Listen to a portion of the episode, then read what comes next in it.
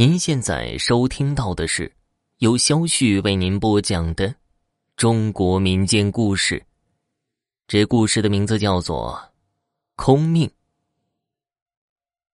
讲一件我妈妈年轻时候的事情吧。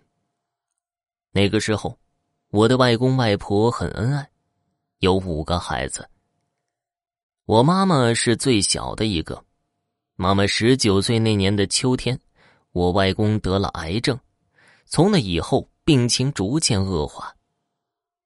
那个时候，舅妈刚好怀孕，然而祸不单行，男孩刚刚出生就夭折了。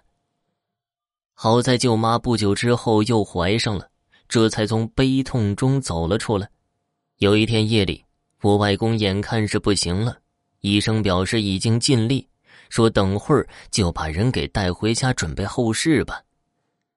外婆他们又哭又求，闹得很厉害，硬是把医生给请回了家里。人在极度无助的时候，就容易求助于迷信力量。回去以后，想抓住最后一根稻草一般，一家人就开始拼了命的烧香拜佛，什么神明都请出来拜一拜。奇迹发生了，那天晚上。外公的病情就突然好转，奇迹的从鬼门关回来了，一家人都很高兴，认为事情出现了转机。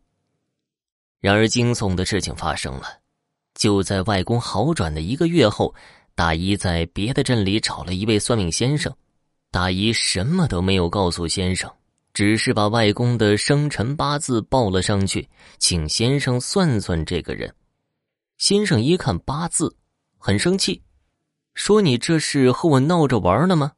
这个人已经死了，是在某某天，就是我外公突然好转的那天就已经去世了。你还让我算？大姨听了之后很疑惑，说没有去世啊，现在人还好好的，在家里待着呢，精神可好了。先生摆了摆手，说这条命我算不了。是条空命，你一定是报错了八字。结果大姨百思不得其解，只能回家了。过了几日，舅妈临产，孩子又是一生下来就没了，这次是个女孩。又过了一个月，外公去世，外公从起死回生的那天晚上开始算，总共又挺过了两个月。再后来，外婆听说临镇有一个自称会招魂的神棍，于是请神棍帮忙招我外公的魂。外婆只向神棍报上了外公的姓名、住址、去世的时间，摆上一家人带来的贡品后，神棍就开始做法事了。当时我妈妈也来了，带上了男朋友，也就是我爸。我爸还带来了一些糖果送给我妈。不过，都当了贡品。一炷香之后，神棍开始说话了，看起来就像是被附体了一样，用的是外公的语气。他说：“呀，你们不要太为我难过了，我走了是命中注定，你们再怎么挽回也没用的。而且只有我去世了，咱们家里才会有很多的子子孙孙。我现在牵挂的。”就只有儿女的事情，老二、老三、老四已经结婚，以后都会过得很好。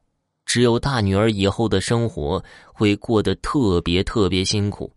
你们四兄弟姐妹一定要多多帮助她，老大全靠你们了。外婆就问了：“那小女儿呢？”说的就是我妈，只有她一个人，目前还没有成家呢。在谈的那个男朋友怎么样啊？以后能成吗？会对她好吗？老爷就说了，老五那个男朋友啊，他特别好。我现在啊，就在吃他带来的糖果呢。不过呀，我妈妈可从来都没有跟任何人说起糖果是她男朋友送的。回去以后，我大姨就做了一个梦，梦见外公抱着三个男孩子，很慈祥的笑着。说一下我们家人现在的情况吧。我大姨在那以后，丈夫就去世了，自己却完全没有任何挣钱的能力。现在在乡下租房子住，全靠兄弟姐妹来帮忙。